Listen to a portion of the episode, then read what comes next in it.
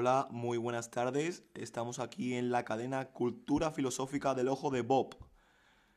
A continuación, eh, trataremos un tema bastante importante, diría yo, con lo que os va a gustar y yo diría que os quedaseis aquí con nosotros y veréis qué divertido será.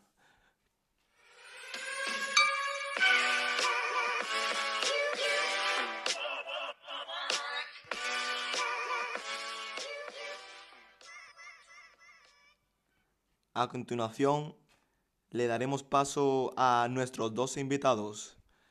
Con todos ustedes, Johnny Clack y Thomas Henderson.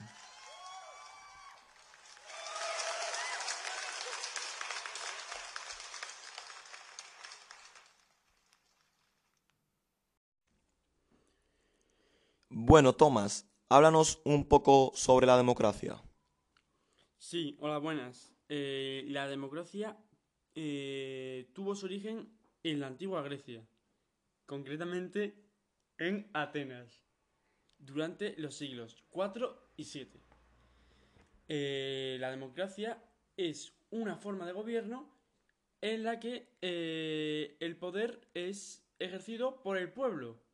de ahí cabe resaltar la frase de Abraham Lincoln, que decía del pueblo, por el pueblo y para el pueblo. Esto quiere decir que, que el gobierno intenta de todas las maneras posibles eh, subvencionar las mejores cosas para el pueblo. Y bueno, Tomás, ¿cómo sería concretamente en Estados Unidos? Eh, pues bueno, en Estados Unidos eh, la democracia es una república presidencial.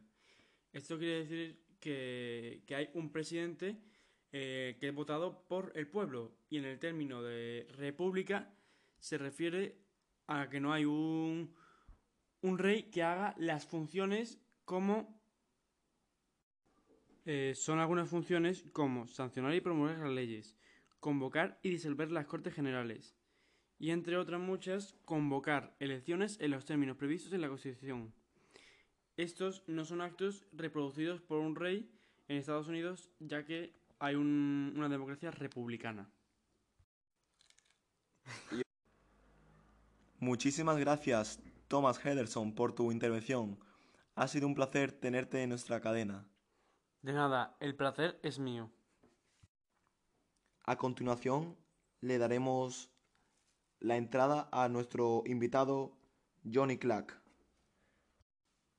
¿Cómo es la situación en Estados Unidos actualmente? Clack. Hola, buenas. Eh, la situación actualmente en los Estados Unidos es bastante deficiente ya que eh, las, elecciones, las elecciones presidenciales de los Estados Unidos eh, dejó de ser desde hace muchísimo tiempo un ejercicio democrático. esto pasa en, los mismos, en los mismos países como México y Colombia, que mm, en, los, los, tres se, mm, se caracterizan porque el sistema de producto y diseño de instituciones eh, permiten una funcionalidad del país eh, bastante torcida. Em, en el caso especial de los Estados Unidos, que es lo que estamos hablando, pues mm, utiliza la distribución de, de John de John de, de, de Johan Galzul, perdón, Em, un diseño eh, del sistema electoral que estaba pensado para República. Que esta eh, sirvió muy bien para los Estados Unidos para la construcción del Gran Imperio. Y ahora damos la bienvenida a Luis Baton.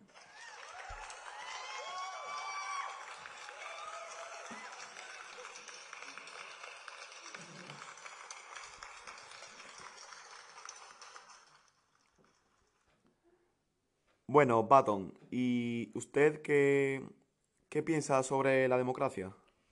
Pues para mí la democracia actualmente en los Estados Unidos eh, no comparto las mismas opiniones con el presidente actual Donald Trump, eh, ya que no lo puedo ni ver. Y bueno, el país actualmente parece bastante antidemocrático porque no, no tiene los mismos ideales que los demás países con una democracia como en España, por ejemplo. Y bueno, eso es mi opinión al respecto de la democracia de los Estados Unidos. Se debería de mejorar y hacer nuevas elecciones porque el actual presidente que han votado los estadounidenses, perdón, unidenses, pues me parece bastante mala. ¿Y crees que es suficiente votar cada cuatro años? Pues mm, yo lo veo bien, cuatro años eh, votar para nuevo presidente, ya que en cuatro años da, da tiempo para, para mejorar un gobierno y ver qué presidente es el bueno para tú, para confiar en él y dejar un, país como los Estados Unidos de, América en manos em, de una gran persona y que consiga llevar el, el país hacia adelante. Y, y, sí, veo suficiente y veo bien que se vote cada cuatro años. Mm. ¿Se podría votar o decidir mediante una votación que te pasaran por un Gmail o WhatsApp? Eh, mm, tradicionalmente ha sido yendo a votar a los colegios electorales desde hace muchísimo tiempo y las nuevas tecnologías están cambiando en nuestra vida. Y yo veo bastante, mm, bastante mal que se vote por internet a través de Gmail o WhatsApp o cualquier red social y no se vaya a votar como tradicionalmente se ha hecho a los colegios electorales que están disponibles. Pues, pues en mi opinión, mm, eh, votar por, por internet es un gran peligro ya que se puede hackear las votaciones y puede haber un desastre y, y es más seguro ir a votar a los colegios electorales para, para tener más seguridad en, en la votación de, del presidente. Bueno, Baton, muchísimas gracias por tu colaboración. Gracias a ti por vuestra amabilidad. Y ahora le damos paso a Daniel Walsh. Bueno, Walsh, ¿usted qué opina sobre lo que le hemos preguntado antes a Luis Baton? Sobre que hay, si es suficiente votar cada cuatro años. Sí, bueno, pues yo mm, creo conveniente que, que se vote cada cuatro años, pero también cabe resaltar que, que en cuatro años da tiempo para tanto mejorar un país como, como para destrozarlo. Eh, Donald Trump tiene que tener los pies puestos en, en, su país y hacer grandes contribuciones para que su país eh, vaya mejor y no al desastre. Eh, sobre la votación de Gmail, yo creo que es más importante que, que una persona eh, física vaya a, a, un, a un sitio a, a votar, ya que tiene que tener un poco un acto de presencia y, y, como dice mi compañero, por, por Gmail puede, puede haber hackers que, que, te, que anulen esta, esta votación. Y la verdad que los medios de comunicación tienen mucha influencia ante las personas porque le pueden caer noticias o rumores falsos ¿De aquí alguien conoce alguna noticia falsa? Eh, yo me sé algunas. A ver, Tomás, dinos. Eh, voy a nombrar una que fue muy, muy, muy dicha por, por las redes sociales, que era, que decía, el Papa Francisco apoya la candidatura de Donald Trump. Eso es una noticia falsa que, que se estuvo rumoreando por, por Facebook más que nada. Y...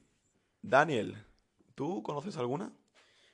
Eh, sí, ante la, ante la necesidad que tenía Donald Trump de, de expulsar a los inmigrantes de, de su país, eh, saltó un rumor que decía que Donald Trump ofrecería los billetes de avión gratis eh, a estos inmigrantes para salir, de Afri para salir hacia África y hacia México. Aquí me acaba de llegar también que tenemos una conexión con nuestra periodista Catalina Warrior, sí, Catalina, ¿tenemos a Catalina? Eh, hola, hola, estoy aquí, estamos en los alrededores eh, donde se celebrará el juicio contra el presidente actual eh, Donald Trump. Hay bastante aglomeración de periodistas y cadenas de televisión y mucha gente interesada sobre este juicio. Eh, ¿sí, bueno, sí, sí Catalina, eh, comienza el juicio. Vale. Ahora sí, pasamos con la conexión que tenemos con nuestro periodista Peter Tarne, que está dentro de la sala. ¿Sí, Peter? Sí, hola, buenas. Aquí estoy en el juicio de Donald Trump, en el que está diciendo dos eh, posturas causando mucha incertidumbre. Eh, una que se acerca al régimen norcoreano y otra eh, en la que puede una en la que se, se dice una posible guerra contra Corea debido a sus sistemas de nuclearización. Por otro, por otro lado, Kim Jong-un, el presidente norcoreano, ha dicho que Estados Unidos tiene hasta final de año para hacer una nueva propuesta que logre destrabar las negociaciones. Muchas gracias. Bueno, pues hasta aquí vuestra intervención. Muchísimas gracias a Johnny Clark, Thomas Henderson, Luis Barton y Daniel Walsh. Muchísimas gracias, de verdad.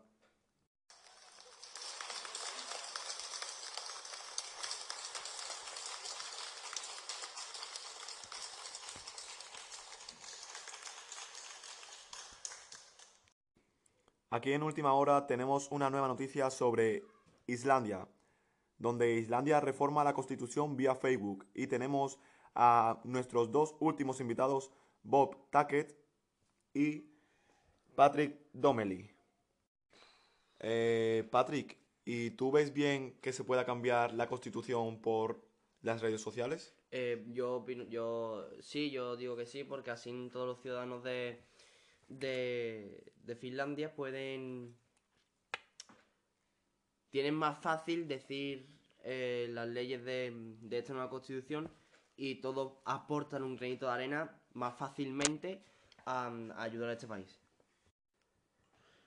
Bueno, pues yo pienso que, que no, no es una buena opción, ya que hay que darle la importancia que tiene una constitución y hay que hacer como, como un acto de presencia y estar allí para, para ser para estar notables y, y hacerlo lo mejor posible, ya que puede haber muchos Pero es que muchas- no hace falta ir de allí a votar porque es mm, por las redes sociales lo tienes muchísimo más fácil, las personas in- eh, incapa- incapaces de ir a votar. ¿Qué pasa con esas personas?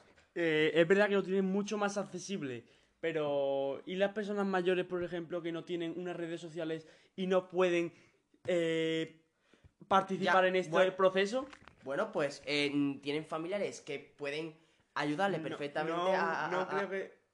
a, pues ayudarle, pues, pues sí, déjame, ¿puedes dejar hablar un momento, por favor? Pues, A ver, pues a ver, sí. por favor, orden, orden. Eh, Vale, perdón, eh, est- estoy hablando yo, ¿vale? ¿Vale, vale Bob? Sí, por supuesto. Bueno, es que, que eso, que, eh, que la idea que ha tenido eh, Finlandia para mí es- yo pienso que es bastante buena porque así todos los los, los, habitan- los, los habitantes de, esta, de, este, de este país pueden votar más fácilmente su propia constitución. ¿eh?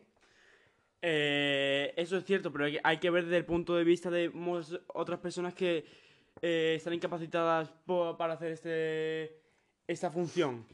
Y además yo creo que eso puede causar crisis en, en este país.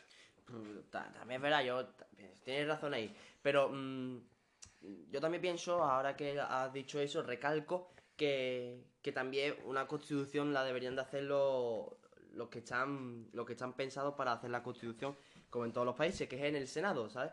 Y, y eso, y, pues bueno, eh, pero sigo pensando igualmente que es muchísimo más fácil que se, que se vote por vía Facebook, es una página segura y no creo que pase nada.